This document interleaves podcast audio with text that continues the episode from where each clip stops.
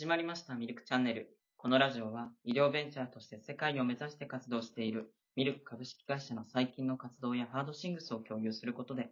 ミルクの成長を追体験しながら、起業を志す方や事業を行っている方の参考になる情報を発信していく番組です。本日は第23回ということで、お相手は CEO の大輝と、CMO の藤井でお送りさせていただきます。よろしくお願いします。お願いしま最初はあのコーナーからいきたいと思います。一般の人にはあまり馴染みのないベンチャー用語を解説しながら、実体験や感想を述べていくコーナーに対して、スタートアップワンポイント講座。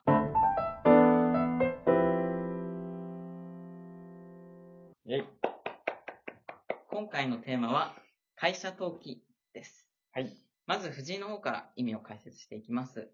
会社登記とは、社名や本社所在地、代表者の氏名と住所、事業の目的など、取引上で重要な会社に関する事項を、法務省の部局である法務局に登録し、一般に開示できるようにすること。設立した会社の概要を一般に公表することで、会社の信用維持を図るとともに、安心して取引できるようにすることを目的としているということで、こちらについて話していければなというふうに思います。はい。えー今更っていう感じですけどね。そうですね。最初にやればよかったです。そうですねス。タートアップできない。これだ一ね。応会社設立っていうのは、まあ、この会社を登記すると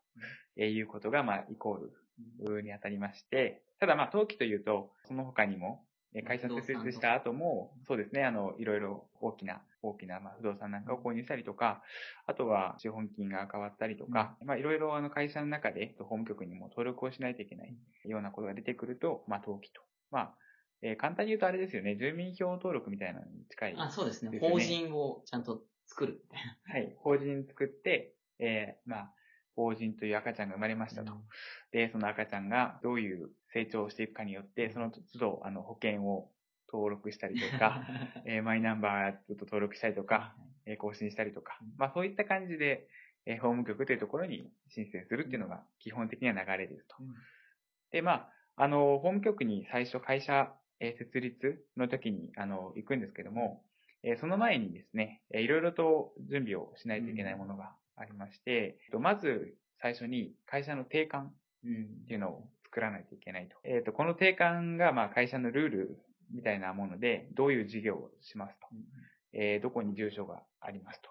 えーで、誰がやりますというところを、まあ、簡単に言うとそういうものをまとめたもので、で、定款を、えー作って、で、そこにえー対して、えっ、と、まずは承認をいただかないといけないんですね。で、それを、あの、交渉人役場と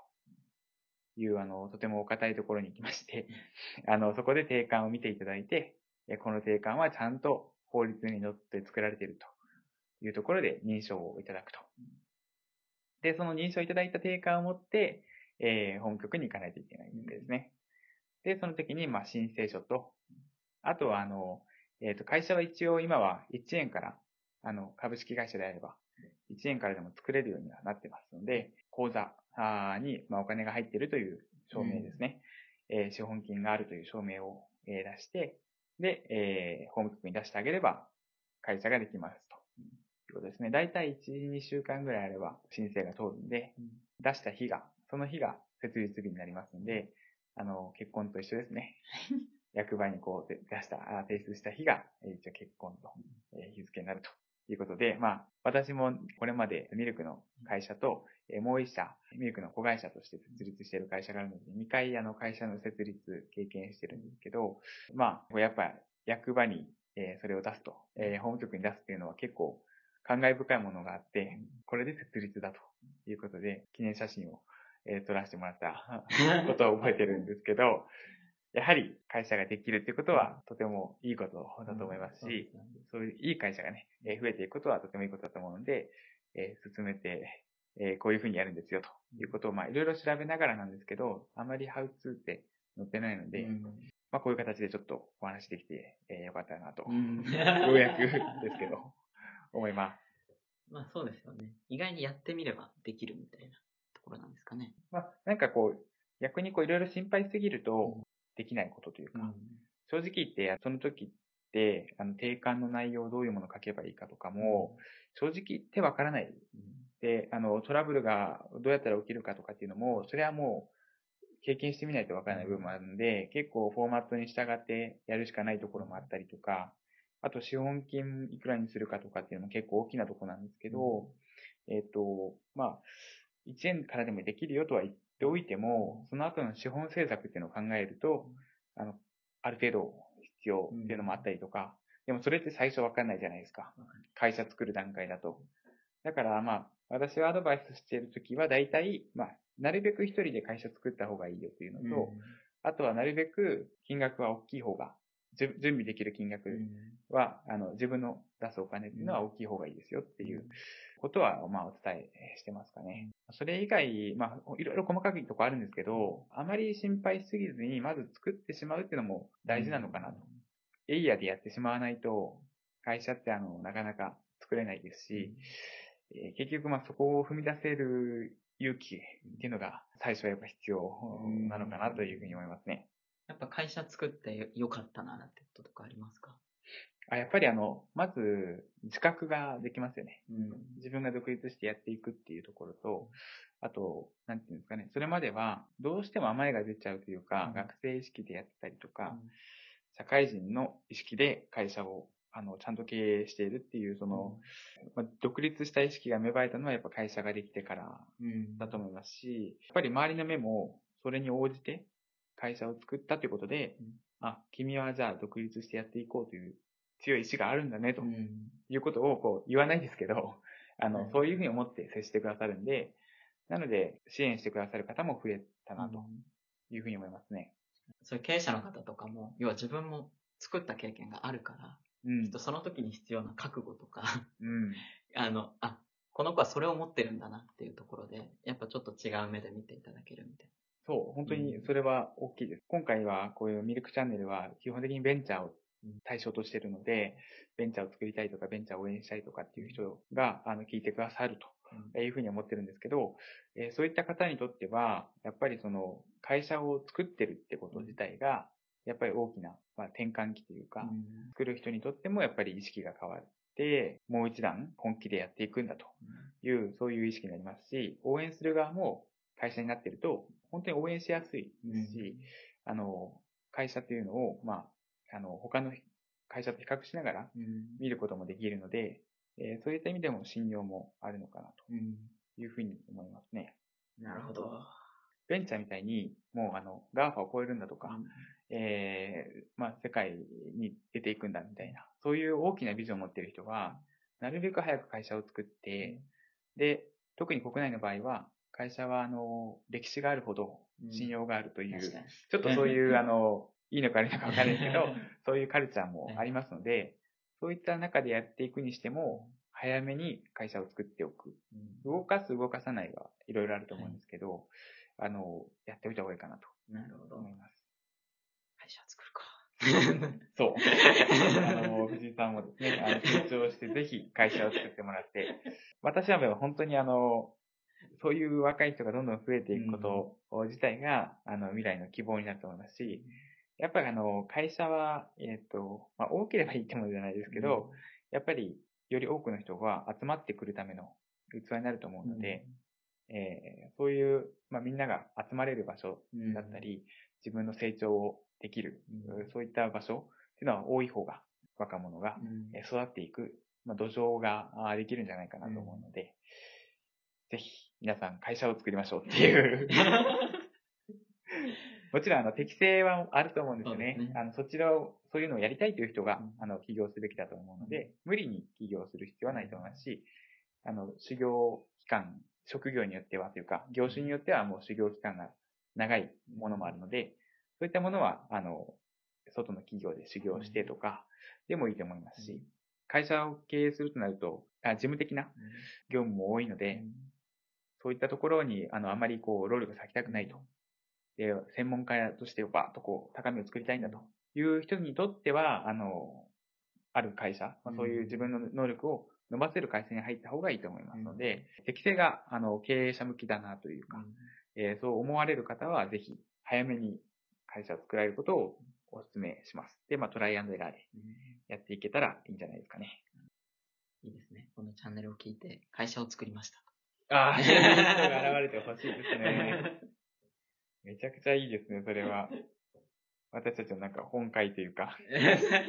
やっててよかったなって思いますね。そうねいうのが出てくると。そうですよね。このチャンネル自体の意義というか、一つそうなんですよ。にやっぱ会社作ってもらいたいというか、そうそうそうベ。ンチャーをどんどん生み出してほしい。あるんで。はい。ぜひお願いします。皆さん、よろしくお願いします。はい、ということで、えっと、もう一つコーナーがあります。はい。大輝さん、お願いします。はい。えーミルクの活動ニュースや事業に関連する最近の時事情報について、ゆるっとお話しするコーナー、題して、ホットミルクニュース。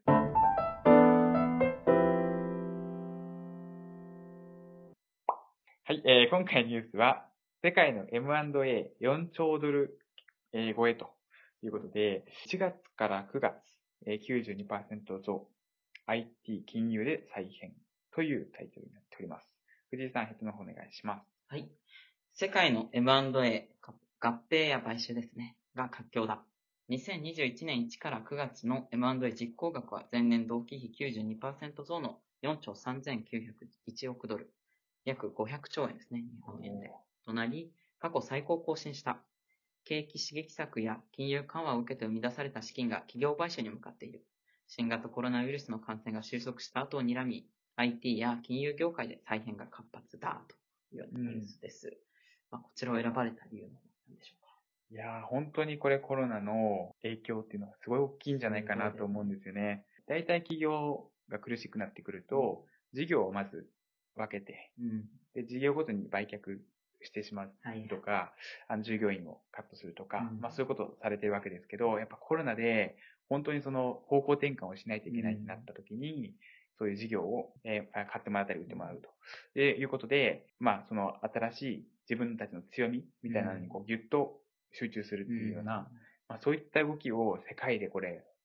起きてるんじゃないかなっていうのを、うんまあこれで実感できるというか、そのぐらいの規模で、えー今動いてると。で、かつ、まあお金が正直こう、新規事業に入れるよりも買収して、うん。えっ、と、種を、あの、まず買ってしまうというか、あそういうふうな、えー形で、まあ将来に向けての備えをしているっていうところが多いのかなと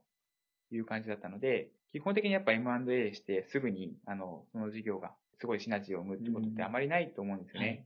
でも、そういう種うんですかね。一緒にやったら絶対うまくいくだろうっていうところが、こう、今からくっついておくと、コロナが明けて、もっと人の動きが活発になって、ビジネスが進められるようになった時に、一気に成長していけると。で、それを見据えて皆さんも、今から M&A して、まあ、種をいろいろ買い集めてるんだなっていうか、仕込んでると。そう、仕込んでるっていうような感じに見えますね。うん。そうですね。これまでって、まあ、あの、私たちは本当ベンチャーの業界しかあまり見てないですけど、ベンチャーだと大体 EXIT をするとうん、大体8割ぐらい M&A で、うん、そうですねえっ。と、まあ、2割ぐらいが上場。新規、まあ、上場で、っていうところが多かったと思うんですけど、最近だと本当に大きな会社さんも買収の対象になったりとか、うんっていうことで、あ、そうですね。切り売りされた。そう、もうあの、トライさんとか、家庭教師のトライとかも、海外の、イギリスのファンドに、えー買収されてましたし、なんかあの、資生堂さんかなとかもそのブランドを売却とかされてましたよね。あー、なるほど。本当に事業。そう事業の内で買ってる。あれくらいもうブランドが強いと、なるほどそれを売っちゃえるっていうのも、すごいですね。うまあ、本当にこの流れっていうのは、しばらく多分まだ続くのかなって感じがしますし、あの、悪いわけではないと思うんですね。うん。こういうあの、お金が動いているってことはすごい大事。うん。経済を活発化する上で大事だと思うんですけど、やはり、まあ、ベンチャー業界の問題点としても、その M&A が多すぎるというのもあると思うんですよ。大企業になるような企業が、えっ、と、ベンチャーからもどんどん出てくるっていうのも、私は大事だなと思っているので、うん。そうね。そういった意味では、えっ、と、こういった M&A で、もう本当に巨大な企業が数社出てくるっていうのではなくて、まあ、大企業に当たるようなものが、えー何十社もある、何百社にもあるっていう、そういった形の方が国としては健全な形になるのかなと思うので、えーそういううまくバランスの取れたあー経済状況を作るためにも、今日の話じゃないですけど、会社がどんどん出てくるっていう、ね。そういうのが必要なんじゃないかなって思いますね。そうですね。で、やっぱり、その、すべて買収になってしまうと、その、会社だけの、に頼り切った形になってしまうんで、まあ、バラン、アンバランスな、そうですね。状態になるのかなと。まあちょっとこう、えー、なかなか具体名とか出すとね、角が立つところもあるので、なかなか言い言いづらいですけど、えー、なるべくそういう、こう、バラバラと、うん。えー、いい企業が、えー、存在している、乱立しているというのが、私は、あの、ベターなのかなと思いますので、できれば、まあ、M&A、えーだけでなく、まあ、大きくなっていく企業が増えてくるっていうのもあるといいなと。そうですね。ね なところで、はい。はい、どうもミルクチャンネルラジオを撮ります。はい、ありがとうございました。はい、ありがとうございました。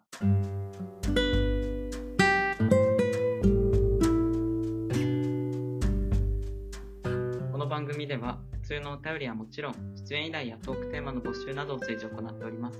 お便りはラジオアットマークミルクメドドットコムまたは説明欄に記載のお便りフォームまでどしどしご応募ください。それでは本日のお相手は藤井と大輝でした。ありがとうございました